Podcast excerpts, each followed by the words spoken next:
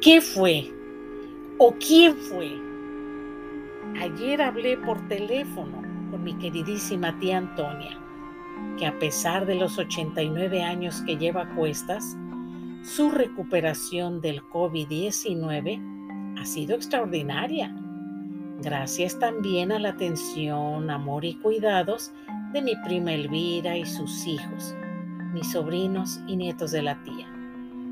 Aproveché su buena memoria y le pedí que me platicara ese escalofriante incidente en el macabro departamento de la abuela Tina, en donde algo tenebroso le levantó los pies cuando ella trataba de conciliar el sueño. Me dijo que esa noche mis papás fueron a cenar con la abuela y ésta les pidió que se quedaran porque ya era muy tarde. Ellos accedieron y la tía Toña, en aquel tiempo soltera, les brindó su cama. Ella se iría a dormir al sillón de la sala.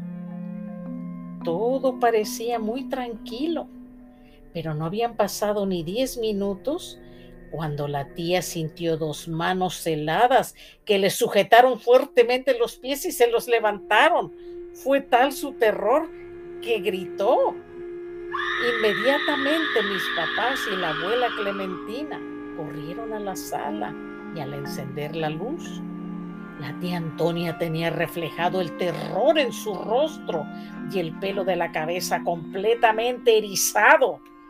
Mis papás y la abuela trataron de tranquilizarla, diciéndole que posiblemente fue una pesadilla. Y la tía dijo llorando que no, que ni siquiera habían pasado diez minutos de haber apagado la luz y no se había dormido.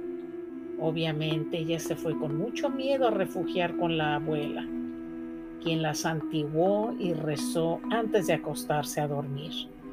Después de ese terrorífico incidente, a mi tía jamás se le ocurrió por nada del mundo volver a pasar una noche en el sofá de la sala. ¿No han visitado mi canal de YouTube? Pues háganlo. Suscríbanse, comenten y hagan clic en la campanita. Gracias por su tiempo y hasta la próxima.